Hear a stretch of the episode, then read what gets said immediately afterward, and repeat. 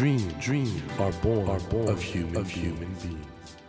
Human beings, human beings grow, grow with, dreams. with dreams. That, that is dream, is dream heart. When you touch when you that, touch warm, that vibration, vibration, a new dream, a new dream will be born, born of you, of you. Dream, dream heart, heart. ドリームハート政教新聞がお送りします皆さんこんばんは森健一郎ですこの番組は日本そして世界で活躍されている方々をゲストにお迎えしその方の挑戦にそして夢に迫っていきます。さあ今夜も映画監督の岩井俊二さんをお迎えします。岩井さんは高校生の時に映画制作に興味を持ち大学時代には自主映画を撮り始め91年テレビドラマ「見知らぬ我が子」の演出でプロデビューしました。その後打ち上げ花火下から見るか横から見るか undo Love Letter スワロウテイルリリイ・シュシュのすべて花とアリスなど数々のヒット作を発表し国内外で高く評価されています。その岩井監督の最新作「リップ・ヴァン・ウィンクルの花嫁」が劇場公開されました。先週はこの作品についてさまざまな話を伺いましたが今週はその続きさらに岩井俊二ワールドに迫っていきたいと思います。よろしくお願いします。あよろしくお願いします。あの今回ね、ええ。リップ・ヴァン・ウィンクルの花嫁は本当にあの詩的なとても素敵な映画なんですけどちょっと先週にもそういう話がちょっと出てきたんですけども岩井さん実は新しいテクノロジーに非常に興味がおありであはい。リリイ・シュシュのすべてと今回のリップ・ヴァン・ウィンクルの花嫁の共通点ってインターネットとかそのテクノロジーっていうのはなんか隠し味になってる気がするんですよ。でそのあたりってどうご覧になってるんですか？今の例えばネットとかのメディア状況というか。まあ、新しい技術がこう我々の生活に入ってきて、えその観点で見ると割と大丈夫かよっていうのはちょっと批判されたりすることも多いと思うんですけど、今回の映画に関しては、まあ、それもそうなんでしょうけど逆にじゃあそれまでのし世界ってどうだっただろうっていうそれまでは良かったのかっていうと例えばまあ主人公がある男性とネットで恋人同士になるんですけどその2人がもし毎朝乗る電車で出会ってたら、うん。多分2人は付き合ってないと思うんですよね。うん。例えばマンションの隣の住人でもうん。なかなか付き合うってことにならないと思うんですけど、まあ、つまり意外と我々の世界ってそれまで他人は他人として会話はしないのが当たり前っていううん。世界だったところになんか SNS が出てきてこっちはもう言葉がないと会話が始まらないし何も始まらないのでツイッターとかで全く見知らぬ人のメッセージに対してまたコメントしたりとかするじゃないですか。はいはいはまあ、あれが例えばその電車で起きたらなんか女子高生が2人喋ってるのに いきなりなんか釣り革捕まったおじさんがコメントしたら なんかうん。わあいあいになるかっていうと、うん何かおじさんになるわけじゃないですか。そういう意味で言うと意外となんかその他人同士が出会う場っていうのは実はものすごくなくてはい。そこにある種あだ花のように出てきちゃったものとも言えなくもないのかなっていう気がしてだからどっちがいい悪いじゃないところで何か描けないかっていうどっちも悪いって言えば悪いし だからどっちもいいとこあるって言えばあるしっていう、まあ、もっと言うとあのその前にあった家族や家の制度というか、はいはい。まあ、その象徴で結納とか結婚式とか出てくるんですけど、まあ、これもこれこそ正しいんだと言えるのかというと まずそこも謎だしっていう。ってことは新しいテクノロジーってそんな悪いことばかりではないなんか非常に言われがちじゃないですか、ええ。特に結婚とか出会いについては。そうですね、まあ、その言い悪いよりも、まあ、もし悪いっていうんだとすると、うん。じゃあそれまではどうだったのかって見るとそれぞれ一長一短あるんじゃないのかなっていうのは思いましたね。やってて。うん。例えばまあお見合いなんかもなんかある女の子が全く見知らぬうちの母親とかそうですけどうん。全く見知らぬ土地にやってきてうん。嫁入りして、まあ、うちはそんなにひどくなかったですけど家によっては嫁姑問題とかはいはいはい。苦しんでなんでこんなところで暮らさなきゃいけないのと思いながらもう子供もできちゃったし もうしょうがないみたいな人たちもたくさんいるわけじゃないですか。うんだからその制度がじゃあ良かったのかってちょっとそれはそれで変な制度でもあるだろうし逆に今までなくてもし今突然ああいうお見合い制度が出てきたらそれはそれで奇妙奇烈だと思うんですよね。か確かに親ね戚のおばちゃんおばちゃんが突然やってきて写真を見せてどれか選べっていうような。確かにね。かかなり不思議なことだと思う。んです確かにねまあどっかなんか人間ってもうすでにあるものは認知しちゃっていてそこに対する危機感があまりないっていう、んなんかそっちの方がちょっと問題なんじゃないのかなと思うところもあって。決してまあ SNS がじゃあ安全だよってことももちろんないし問題もいっぱいあるんだろうけどそれをなんかこう指摘してる割に過去のものに関しては割とみんな無防備でもうそれはあるものだしみたいになっているけど、果たしてそれってどうなんだろうとかと思うことはあって、うんうんうんうんまあそんな気持ちがちょっと映画にも出てるかもしれないですね。うん。だから岩井さんの映画もちろんあのすごく指摘で、まあ、あえて言うと中性的でもあるんだけどすごくなんか骨太の問いかけがありますよね。現代的というか常に同時代に向き合ってる感じが、ああそうですか。まあ、えそうそうかもしれないですね。え SF とかもなんかますますこれからいやっていうか次回作の話そのも変なんですけどもなんかなんかやりそうですよね。そうですね。えもうあるんですか構想は？まあでももともと SF は好きでしたね、うんうん。なんかその刑事ものみたいなものより多分 SF の方が好きなタイプでは昔からあって。で割となんかその SF 的気質を割と抑え込んでドラマ作ってるような感じ。でちょうどいい感じになってる感じです。抑え込んでるんですか？そうですね。ほっとくとどんどん SF 化しちゃうかも本しれないです、当はもっと解放しちゃいたいって気持ちもあるんですか？あるんですけどなかなか お客の来ないようなところに行っちゃうことがいやーそれちょっと僕見てみたいんですけどね SF えね。ーなんか人のいない火星とか。いいですね。そういうアイデアはあるんですけどねこれ。あアイデアあるんですか、えーあるんですけどね、今日東映の方もいらっしゃってんでね。なんとかなりませんか？制作委員会。ね。うん、あじゃあ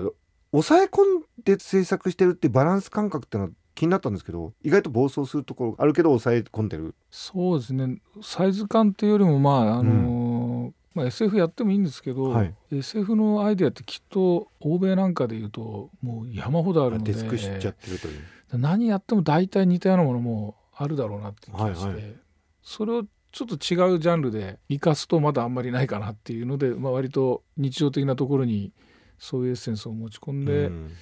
そういう脳で日常を見直してみると、うん。意外とこれはないかもなっていうのが出やすいっていうんですかね。ちょっとだから誰も触ってないものっていうものを見つけちゃった時のこうドーパミンの出方っていうのがやっぱり半端ないものがあるので そっちでそっちでついつい行っちゃってるっていう感じもするんですけど。僕だからオリジナリティってことですよね。それなんかねやっぱりね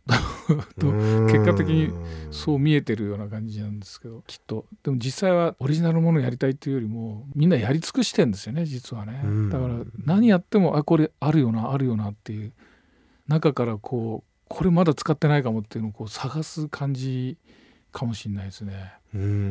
単純に面白い映画作れって言われたらできちゃうんだと思うんですけどでもこれってあるじゃんっていうような、まあ、全く同じものじゃないにしても大体こんな感じのものってもうあるよなとか、まあ、ストーリー展開にしてもはい。こうなってこうなって最後こうなるあいいじゃない。だけどこういうのってあるよねっていうとまああるよねって感じでこう自問自答しながら。で全くないものを全くないアイディアで全くないストーリー展開にすると、まあ、それはそれで面白ければいいんですけど誰も興味持てないものになってしまう場合もあるわけで。だギリギリもう人が割とやり尽くしているところを掘りに行って、うん実はまだ気づいてないところを探して見つけるみたいな,、なるほど。なんか昔雑木林に行ってクワガタを探してたような。はいはいはいはいはい。なんかもう他の子たちがもう掘って穴もうなんかもう全然いなくなってるようなところっていうのは意外とでももともとクワガタが好きなとこで。確かに。ちょっと違うところ覗くとなんかいたりとか。あいたっていうようななんかそれにちょっと近い宝探しゲームみたいなところがちょっとありますけどね。脚本の執筆ってのはやっぱりじゃあかなり時間かけて検討されていく？そう時間かかりますね。しんどいですねその間はね本当に。それはもうお一人でですか？ほぼそうですね一人でやるので。当たり前ですけど完成してないのでうん。日々つまり成立してないものと向かい合い続けるっていう。で今もう映画一つ、まあ、それなりに完成したんで、まあ、こういう時はもう安心してるわけですけど同時に次ってなるともう白紙からほとんど何の手もなさないようなものをこうこねくり回して毎日毎日過ごすので結構辛いですねそこは。脚本書いてる時と撮影入った時っておそらくかなり違うと思うんですけどモードが、ええ。どういうかそれなんか季節が交代するみたいな感じで。そうですねもう帰ってる時はもうほとんど夜型で下手すると本当夕方起き出して夜中中やって、うんうん朝10時ぐらいに寝たりとかっていうのはい。めちゃくちゃなことになったりするんですけど、本が終わって、まあ、撮影の準備が始まると今度逆に朝8時集合うん。で準備するみたいなはいはい。ペースになり、で撮影が始まるともっと早くて朝4時起きとか5時起きで現場行って撮影して帰ってきて寝てっていう結構健全なローテーションになってっていう感じで。へえじゃあもう夜型と朝型切り替わるんですね。そうですねだからもうグダグダな生活になってる時はもう早く書き上げて早く撮影に行きたいっていう。うんうん。えー あそこに行けば元に戻るっていう。感じですね。岩井さんは映画監督としてもうすでに素晴らしい仕事をなされててもう巨匠なんですけど今後ね例えば日本で撮るとかアメリカで撮るとかどういう方向でやろうとされてますか？そうですね本当に作品によると思うんですけど、この作品はここで撮ってこういう人たちに見せたいなっていうことに関してはなんか自由でありたいなっていう気がするので、うん。そのこれはアメリカが向いてるかなと思ったらアメリカで企画開発したりとか。ものによってってことですね。ね。韓国とか中国でもいいですけど、はいはい。まあ、いろんなところで、まあ、役者さんはそこでセリフ喋んなきゃいけないっていうハードルがあるので、うん。その言語がねやっぱり喋れないとうん。なかなかカメラの前に立てないですけど、うん。こっちはカメラの後ろでいいのでまあかそうかそういう意味で言うと多少片言だろうが喋れなかろうが、まあ、通訳がいればどうにかなっちゃうっていうようになっちゃうんで、まあ、そういう意味ではいろんな国国境関わらずやれるメリットはありますよね。岩井俊二さんに憧れている映像作家志望の方大変多いと思うんですけど、うん。なんかアドバイスあります？何がポイントなんですかね？映画作り続けるためには。そうですまあやっぱり楽しんでやるってことなんだと思うんですけどもともと分業されてるような仕事なんですけど、うん自分の場合やっぱりそのある一つのポジションだけやってたらこうならなかったと思うんですよ、はいはいはい、一通り全部やっぱりやってみて自分で実感して、うん、あなるほどって言ってこう嘘なく誇張なくその自分の階段を一歩ずつうんまあ、ちっちゃく登ってったんだと思うんですけど、まあ、何事もそうかもしれないですけど、まあ、今の自分が作れるものってこれ以上でもこれ以下でもないと思うのでそこを恥ずかしがらずに今はこのぐらいかとかいうところをちょっとずつ登っていくしかないのかなと思うんですけどね。だってね照明まで自分でやられてしまうっておっしゃってましたもんね。そうですね。だまあともするとなんかすごい映画撮った照明さんとかすごい映画撮ったカメラマンさんとかっていう人に頼りがちなんですけど、うん。まあどの人もやっぱ人がやってることなので、まあ、自分にできないことはないと思えばまあ訓練すればすぐにはできなくても時間かければだんだん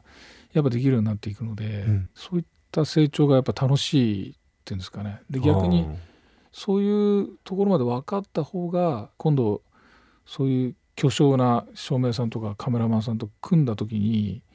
やっぱ相手も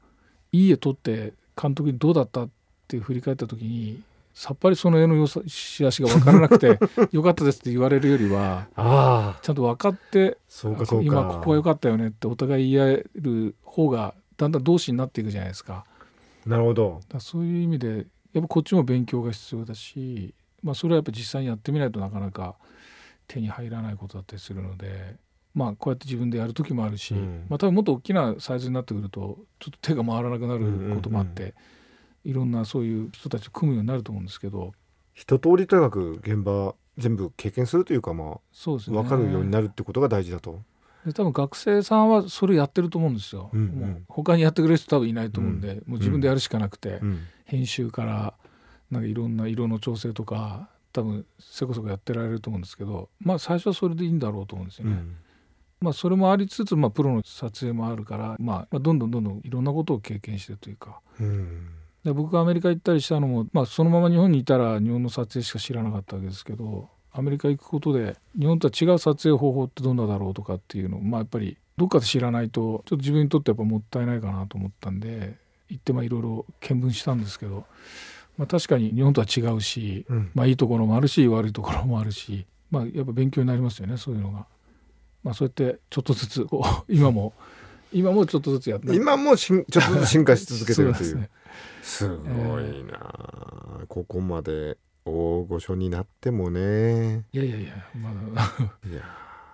この番組はねはい。夢がテーマなんですよ。であはい。まあもう岩井さんはもう多くの映画青年から見るともう夢実現しちゃってるんですけど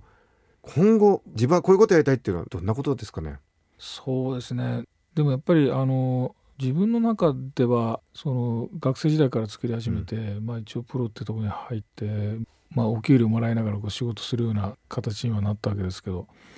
まだなんかその作り手としては納得できるとこまで実はあまり来ていなくて、うんうん、そうやって脚本書くにしても苦労してるしどっかもうちょっと上手くなりたいもうちょっとなんかこう見極めたいというか、まあ、映画に向かい合うと本当に正直よくわからないですよね。その 映画ってこういうもんなんだこういうもんなんですって説明できるかっていうといやなかなか難しいんですよっていう、うん、多分でも生涯そうなんだと思うんですよね、うん、200歳ぐらいまで、ね、生きれればなんか見れるのかもしれないですけど、はい、多分自分が生きてる間にあ分かった映画ってこういうもんだよ所詮さみたいなとこまで多分いかないんだと思うんですよね。まあそういうものはなんか相手に格闘しているのかなっていう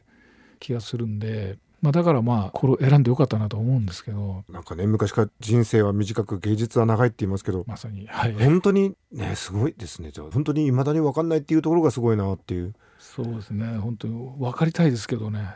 うん、その言葉にすると簡単なんですけど本当に分からないっていうので1か月2か月棒に振ったりするのでここから先この話どう進めていいか分からないっていうところで 毎日考えても考えても分からないっていうそういう時は本当やめたくなりますけどでもまあそういうことがあるからでもいつかゴールどっかで来るだろうと思ってまあ粘るんですけどね。すごい。奥が深いんですね映画もね。そうですねなかなか思い通りにいかないものですね。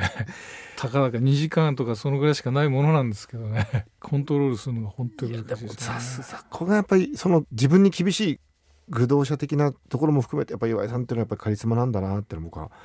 捉えて思いましたけどあの岩井さんこの「リップ・ファン・ウィンク」の花嫁ぜひ見ていただきたいですよね。本当ですね、はい、で岩井ファンだけじゃなくてやっぱりこれを初めて見るような映画を初めて見るような人でもやっぱり見てもらいたいという。そう、ね,、いう人にぜひ体験してほしいというか、うん、忘れられない映画になってもらえると本当に嬉しいんですけどね。ということで2週にわたり貴重なお話を伺ったんですけどもそろそろ若い時間になってしまいました。あの本当素晴らしい映画です。僕はもう感動しました。ぜひ皆さんご覧になってください。ということで今週劇場公開となっています映画「リップ・バン・ウィンク」の花嫁の監督岩井俊二さんにお話を伺いました。どうもありがとうございました。どうもありがとうございました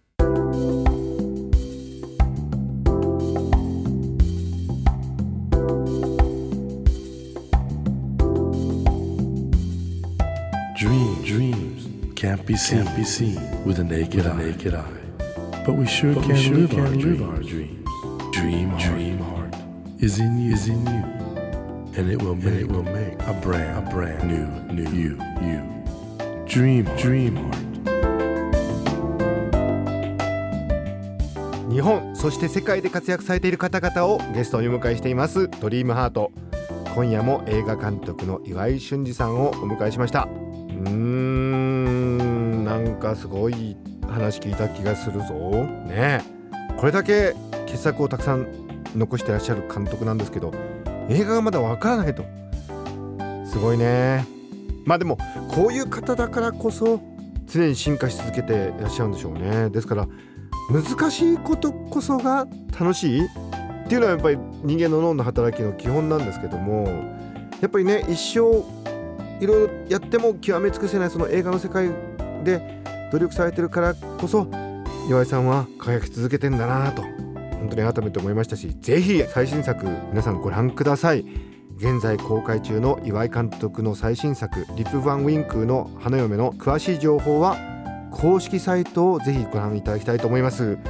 ドリームハートのホームページにもリンクを貼ってあります。さて来週は今プロのヨーヨーパフォーマーとして活動されている日本人ブラックさんをお迎えします。ヨーヨーとの出会いやプロとしてどのような活動をされているのかじっくり伺っていきます。どうぞお楽しみに。それではまた来週のこの時間にお会いしましょう。ドリームハートお相手は森健長でした。ドリームハート。